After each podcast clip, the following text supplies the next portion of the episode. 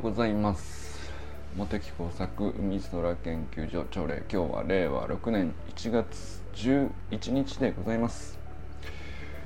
えまずはね、えー、冒頭お知らせなんですけども今日からですね阿部由紀香さんが、えー、大会された後のまあ、新しいサロンという形にね新しいメンバー構成になったということだと思うんですよね。まあ、昨日付で、えー、ゆきかさんが大会になりまして、えー、皆さん、あの、ご覧になったかもしれないですけど、えー、ゆきかさんね最後にご丁寧にすごい何て言うんだろうメッセージをね投稿してくれましてまあ7ヶ月間こういう気持ちでねあのこういうことであのいろいろサロンを楽しんできましたよっていう投稿なんですけどいやなんか本当に何て言うんでしょうねありがたかったですね僕はね。うーん。何でしょう。あのオンラインサロンいろいろあると思うんですけど僕が見た感じ大会者がこんな感じあ川明さんおはようございます。昨日のやつどうでしたか？結構面白かったでしょ？あの、まあ、それでね、えーまあ、まずはその今日からね阿部由紀香さんが大会された後のまあ新しいサロンに、まあ、これ新陳代謝なんで、えー、抜けたり入ったりいろいろある中なんですけどでまあ僕もあの最初からずっとあ友人さんおはようございます。あの伝えてる通りなんですけどまあこれ本当に本心からあのこのサロンに入る入らないとか出る出ない、えー、もう本当に何ていうかそこの敷居はすごくす下げるにはどうしたらいいかなまあ僕が本当に気にしてないし出入り自由にしてくださいねっていくら僕が思っていてもまあ本人はやっぱり愛着出ちゃうし入ってしまうと。で入るには入るそれって結局入る時の心理的ハードルがこれ入るの入る入るかみたいなあのなんか瞬順があればあるほどせっかく入ったんだからみたいなあのがあってじゃあ逆にそのせっかく入ったんだからちょっともうちょっと続けてみようかながあの、まあ、すごく楽しく回ってる時はずっとねあの疑問なく曇りなく続けてられると思うんですけどまあなんかねあのどういう、うん、価値観かもどういうルールかも特に何て言うか縛りがない分だけあの、まあ、自分の中でこう自由にずれることもできちゃうっていうか。あこれちょっと違うなと思ったらあのそこは逆にすぐスッと出るのが僕は一番健康的だと思ってるんですよね。オンラインサロンってそこが自由だからいいんだと思うんですよ。現実のオフラインのコミュニティであの、まあ、例えば町内会から始まり、えー、PTA でも何でもそうだと思うんですけどまあ入るのはまあいいとして、えー、そこに住んでんだからせっかくお世話になります。出れないっていうね。で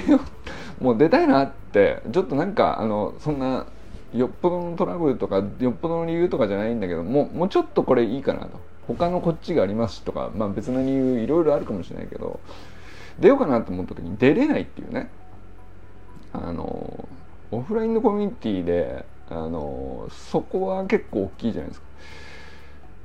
でオンラインが何がいいって俺は出入りが自由でそのハードルがこう限りなくゼロに近づけるポテンシャルがあるっていうかその 抜けれる抜けれることにメリットがあるみたいなことだと僕は思ってるんですよね。変な話ですけど。だから試しに入ってみてなんか違うなと思ったらスッと翌日出ればいいし、えー、まあ3ヶ月経ってちょっと違うなと思ったらその3ヶ月で出ればいいし、えー、まあ、だからこそこう入る時もそんなにこう気にしてここどうかなっていろいろ考えるよりもとりあえず入っちまう方がいいんじゃないっていうぐらいな感じで、まあ、僕自身はこういろんなそのオンラインサロン入ってみて抜けてみてみたいなことをやってますけど、まあ、結果その出入りしながらあの結果的に続いてるものももちろんあるんですけどもう入ってみて出たものも含めてだから今所属してないオンラインサロンとかねいくつかもちろんあるわけですけど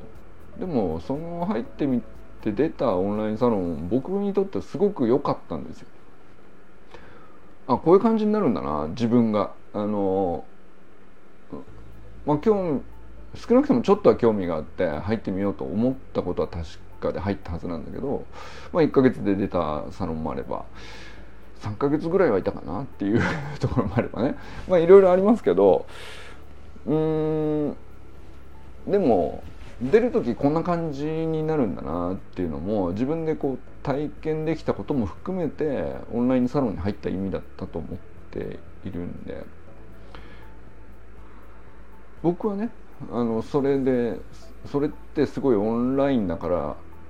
できることだなと。まあ第一のメリットだなって その抜けても何の支障もないしまた戻るっていうのも逆にね、えー、全然問題がないっていう入るのも簡単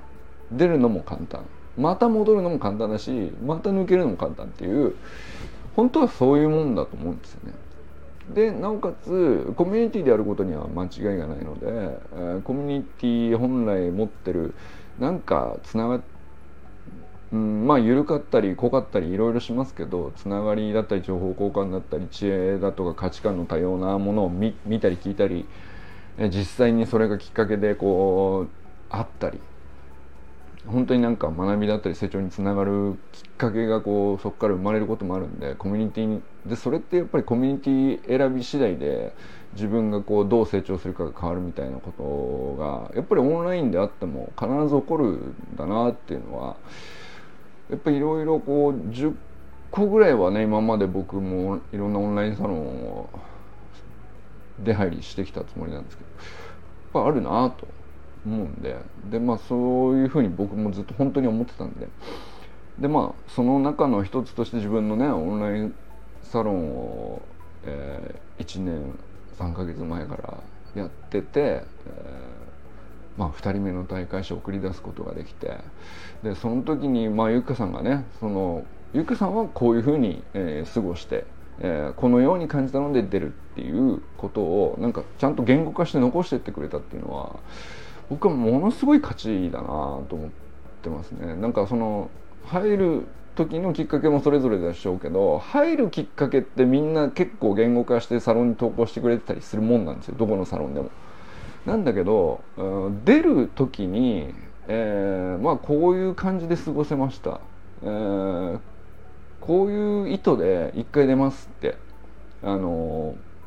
まあ本当に嘘のない言葉でちゃんと書いてくださってこんなサロンないと思うんですよ。多分ね。あのアンケートでまあなんかその、えー、こういうふうな理由だったからとかいくつかこう選択肢から理由選んで、えー、出るみたいなその大会時のアンケートみたいのを取ってるみたいなのねあのよくあることだと思うんですけど、まあ、本人が本人の言葉で実際のサロンへの投稿としてあそこまで、えー、なんていうか書いてくれることっていうのはまあその投稿自由っていうサロンも まああんまりないと思うんですけどね。それにしてもあそこまでこう言語化して「またね」って言ってあのまたなんか別になんだろうなゆかさん自身ももう本当にそう思ってんだろうなと思ったんですけど「また戻ってきます」って言ってくれてたのはこれ本当になんていうかあの出ていく時の心情としてこれ本当なんだなって思ったのも含めてすごいすごい投稿だなと思って注目に固定してあります。大会者の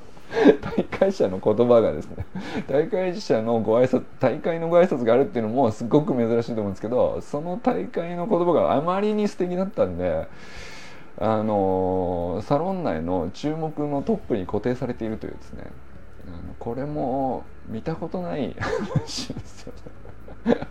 いやでもなんか本当ね皆さんもこうユージンさんも、えー、そうですけどゆきかさんにこうコメントでねあのメッセージしてくださって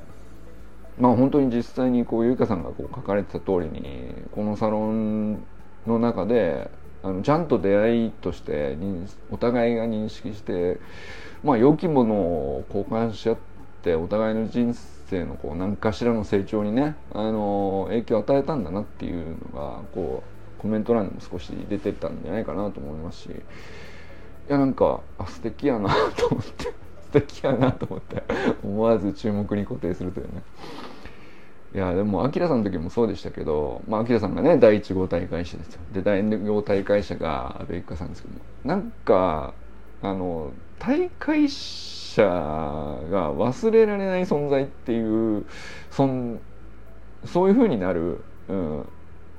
コミュニティなんですよこのサロンって それっていいのか悪いのか分かんないですけど僕はちょっと素敵だなと思っちゃったりしてますよね。いやなんかあのね中学校の部活とかだと OB の先輩とか OG の先輩とかっていう雰囲気であの別に出てった人もまたたまにねあの実家帰ってくるみたいな感じで戻ってきておうみたいな感じであの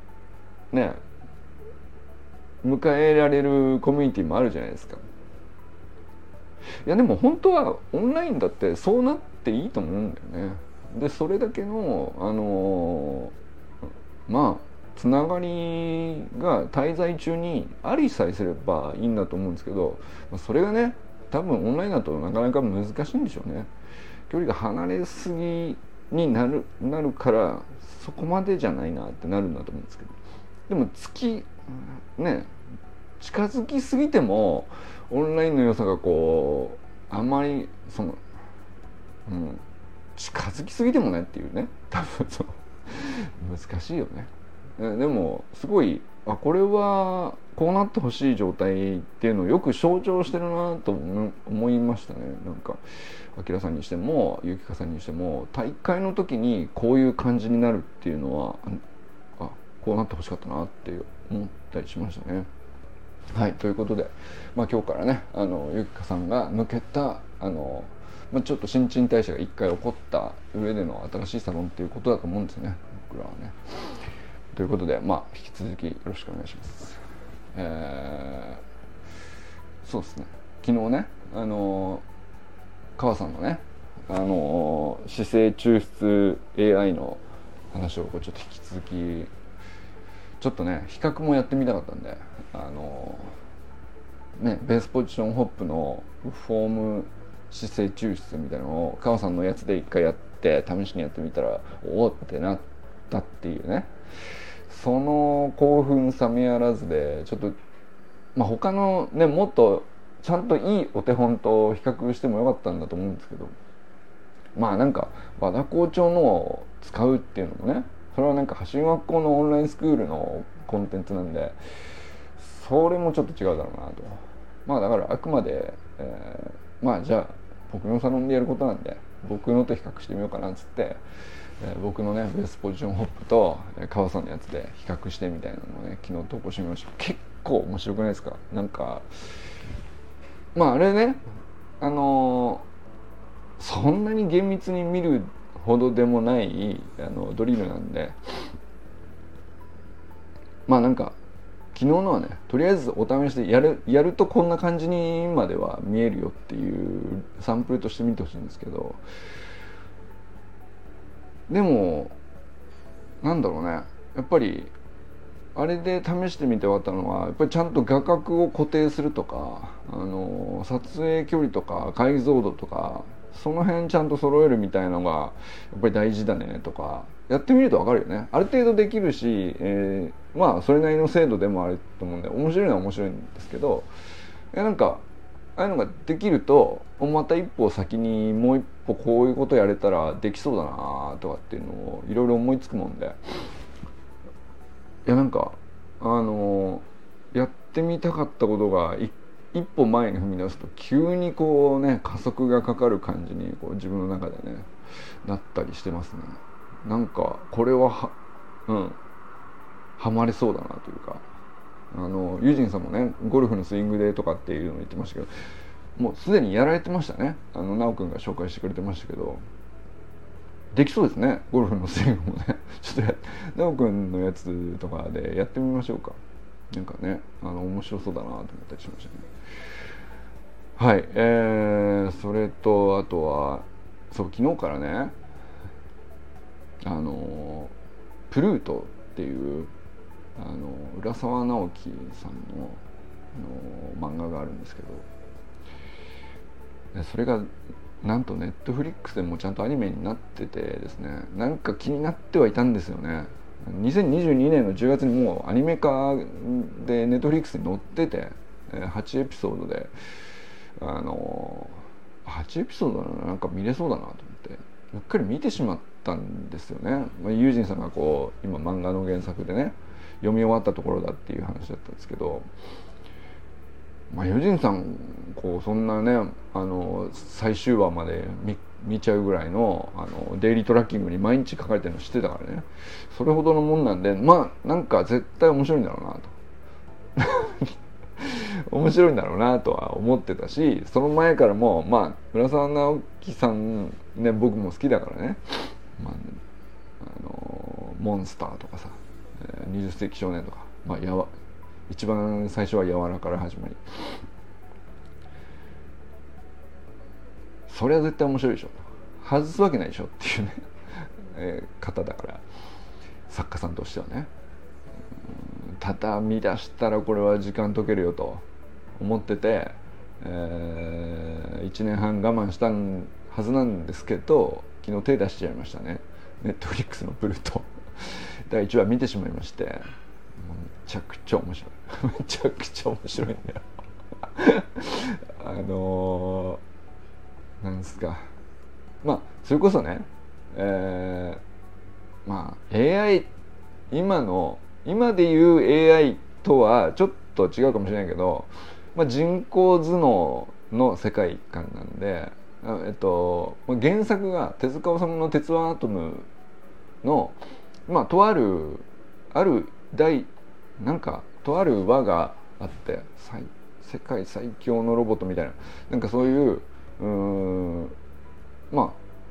その「鉄腕アトムの」あの連載の中のある一つのエピソードがあのネタ元になっててそれをリメイクしてるっていう話らしいんですけど。でなんかその浦沢直樹さんがそもそも、まあ、漫画家になるきっかけとしてこう鉄腕アトムのそのそのエピソード自体がもう漫画まあもちろんね小さい頃から好きだったんでしょうけどそれが初めてめちゃくちゃ感動したっていう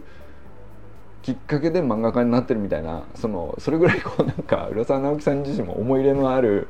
えー、ネタだったみたいででそれを、えー、ね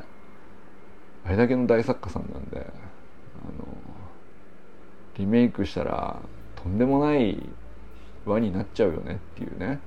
まあ、それを、えー、2003年から2009年結構昔なんですね。だから僕が大学院生とかの時ですかね。にあの連載されてて。でなんかあまりちょっと分かってなかったですけど、えー、1,000万部ぐらいね単行本が売れてるっていう。とんでもない大 まあなんかそのなんだろうな「ドラゴンボール」とかああいう感じのヒットとかさあの流行ってるよねとか。今で言うとこう「鬼滅」は大ヒットですよねとか。そういう感じになってないけどそのなんか大人の世界観だし SF で、えー、SF だけど何て言うんですかね少年漫画じゃなくて、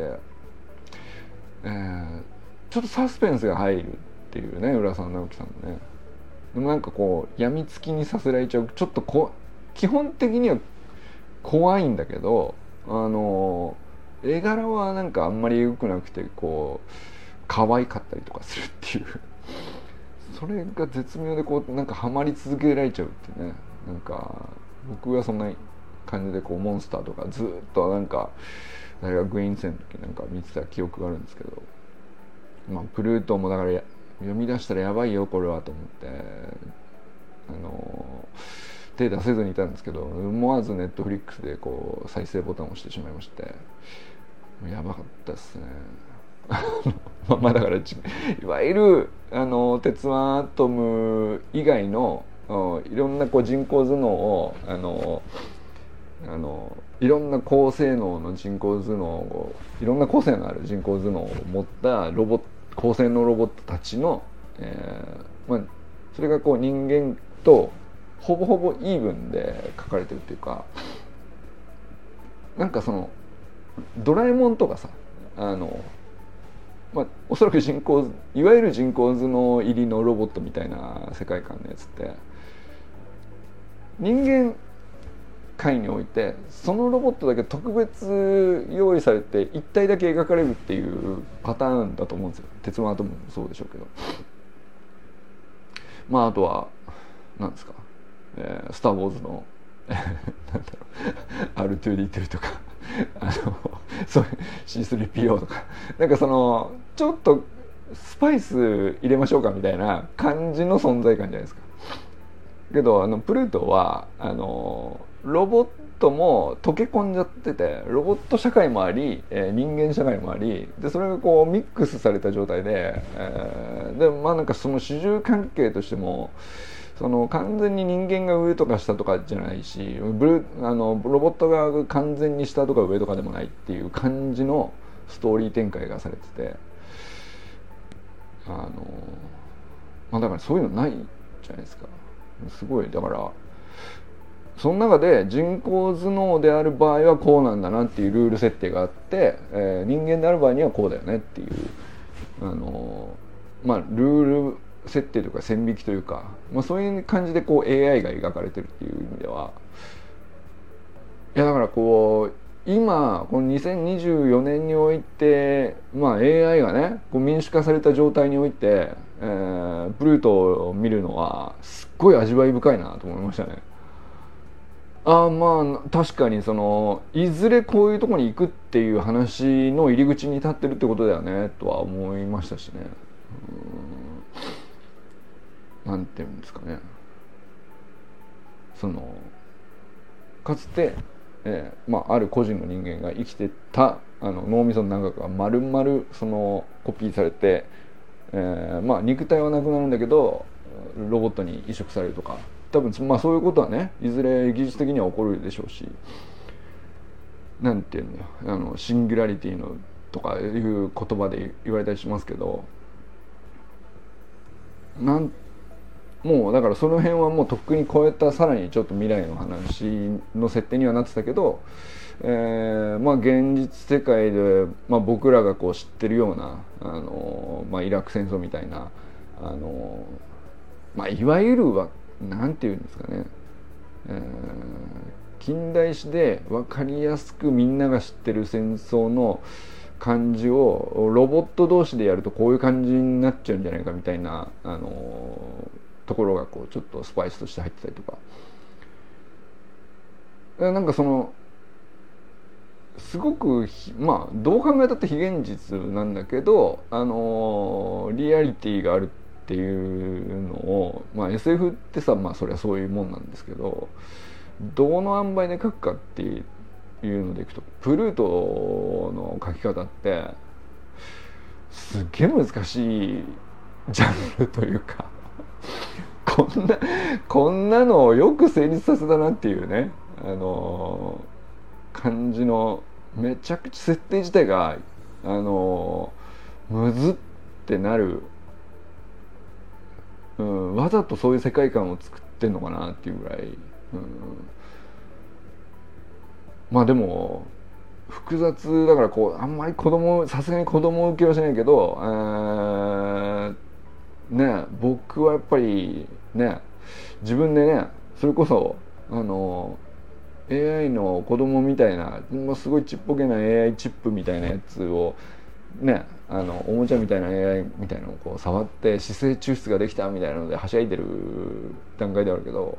まあ、これこういう感じの延長上にこういう世界観が来るんだろうなっていうふうにこうつながって見えたりとかしてすっごい面白かったですねなんかね。だから全然そのブルートそのものが作品としてはもういろんな哲学的な問いがねこうあっちこっちにあってまあその大人のサイエンスフィクションっていうかあのサイエンスフィクションでありサスペンスでありなんかなんていうジャンルなんでしょうねあれね。まあでもそれこそ そのスパイファミリーのアーニャのさ可愛いみたいなことからするともう真逆の可愛いの真逆の感じですよね。あのだから可愛いはさあのできてないとかずれてるとか間違ってるとかがあのはあってなるっていうのを可愛いと僕は一昨日だったかにあの定義した記憶があるんですけどその真逆ですよね。もう能力がありすぎて、えー、でねまあそのフルートの主人公はまあアトムなんだけど、まあ、アトムも少年としてこうあどけないいでたちなんだけど能力高すぎて怖いっていうねそのだからあんなに見た目可愛らしいのにとにかく能力が高くて、えー、優秀で、えー、何でも分かっちゃう。メモリースティックちょっと1本入れただけで全てを理解しちゃうとか。あれ怖って思っ怖って思ったんでだから可愛いの逆って能力があるっていうことなら可愛いの定義に能力が低いっていうのはあながち間違ってなかったなと。そのアーニャの時にねアーニャってなんで可愛いんだろうねみたいな時に要するにできないことが多いのが俺ら可愛いって思うよねみたいなことを言ったんですけどあながち間違ってなかったなと。能力がありすぎてできることがすごすぎて、えー、いやなんだったら一瞬であなたをこうね抹殺できますよみたいなあのまあ、だけど一応ルール設定上人は殺さないことになってるっていうね、まあ、それだけですからみたいなあの話でいくと。うんだから能力が高いイコール脅威というか恐れというか怖いに直結しちゃうのねっていうね。そのドラゴンボールとかあっちのヒーローものの世界観でいくと能力が高いはイコールかっこいいで結びついてたんですけどうんだからまあかっこいいっていうかまあフリーザ様は確かに怖かったけどさ。まあでもなんかでもなんかちょっと違うな。なんかそのプルートの中では能力が高いイコール怖いってあの可愛いの真逆サイドに位置づけられててこれはなるほどなと。な何がなるほどなんですかっていう感じですけど。うんやっぱりなんか多分まっすぐ純粋に作品の面白さを楽しめてないなという自覚がありつつですね。あの多分ユージンさんのせいですねこれはね。その友人さんリコメンドでその作品を見るとですね、まあ、友人さんはこういうところ見てそうだなとかなんかそういうふうにいろいろ見ちゃうんで純粋に楽しめなくなっちゃってるっていうね。そのこれはまあいいいい悪いんじゃないんですけど。まあでも面白い深まり方してる気もしますしね。あの、まあ、どうせ時間解けるんだったらあのこれもありかなと思いながら第一話見ましたね。まあだからあの特に結論があるわけじゃないんですけど可愛いの逆は能力が高いで、えー、怖いということなんだなと。だからあれですね。あの僕の自分のこう生き方とかに照らし合わせるような大それた話でもないんだけどなんかこうできないことがあるとかっていうのはあのやっぱりもうコンプレックスじゃなくて、えー、大事な可愛げなんだなとまず思えたのがねこうアーニャからの学びなんですけども。だからそれでいいんだと。いうのと、えー、能力が高ねねまあもちろんね成長したくていろいろ学びを得て、えーまあ、例えば AI の勉強して姿勢制御をやりたかったから姿勢抽出できるようになったっつってサロン内ではしゃぐのも、まあ、別にそれはなんかある種の能力獲得したっていう文脈ももちろんあるんですけどそれでどうやって自慢するっていうよりはなんかねあれ？できるようになった俺すごいだろう。をももしね、まあ、ちょっと全然別の文脈になっちゃうけどもし俺これすごいでしょ？みんな俺どう？すごいでしょって言っちゃうとこれ怖さに向かっちゃう方向だなと思って、まあ、そうじゃなくてなんかあの成長して能力獲得して、えー、それをこうみんなに共有する時のあり方としてはねやっぱキャッキャはしゃぐこれできたよみたいな 面白ってなるっていうのがあのいいなと思ったりしたかな。あのまあ、だからその成功体験にこうを追っかけて、ね、成長して学んでみたいなことを繰り返すみたいなことはあの過去ねこのサロン内でもいろいろなことやってきましたけど、まあ、この先もねそれはそれなりにこうずっとサロン内でやっていくと思う何かしらねそのいろんな学びやって、えー、成功体験を共有してみたいなことをやると思うんだけど、うん、その成功体験の共有の仕方としてこうよりキャッキャはしゃぐあのあのゆかさん的な感じで、ね、あの雰囲気やっぱり大事だなと 思ったりしましたかね。怖くならないにしようと思って。能力が上がるってことはあの怖くさせちゃうかもしれないからね要素的には。あの思ったりしたかな。何の話をしてかちょっと分かんなくなっちゃいました今日も。相変わらずですが。はいということで佐藤ひろみさんおはようございます、えー、川明さんおはようございます、えー、今日から次が小山愛さんですね。小山愛さんおはようございます、えー、小山愛さんのね、えー、マルシェ出店が、えー、日曜日にありますので皆さんね小山愛さんの投稿を見たらぜひシェアしてあげてください、えー、佐藤直君おはようございます。山田友人さんおはようございます。プルト読了おめでとうございます。読了の感ね読了の感想そういう感じなんですね。でもなんかそのすごく複雑あのまあ入りからして複雑なんでまあ読み終わりもその読後感なんだろうなというのはもちろんね想像ついたんですけど。いやこれはちょっと単行本の方も読みたくなっちゃうよな。あんな書き方されたらな。ちょっとどうしよう。グッと押さえてますよ。ネットフリックスも1話に押さえとこうと思いながらあの2話入りかけて入りかけたところで切りました。はい、えー、いや、中村修平さんおはようございます。えー、寺石ゆかさんおはようございます。清水信之さんおはようございます。えー、山本健太さんおはようございます。森本あかねさん、全くん、かんくんおはようございます。砂塚森田さんおはようございます。ということで、今日も皆様どなたと笑いますでしょうか？今日も良き一日をお過ごしください。友人さんありがとうございます。じゃあね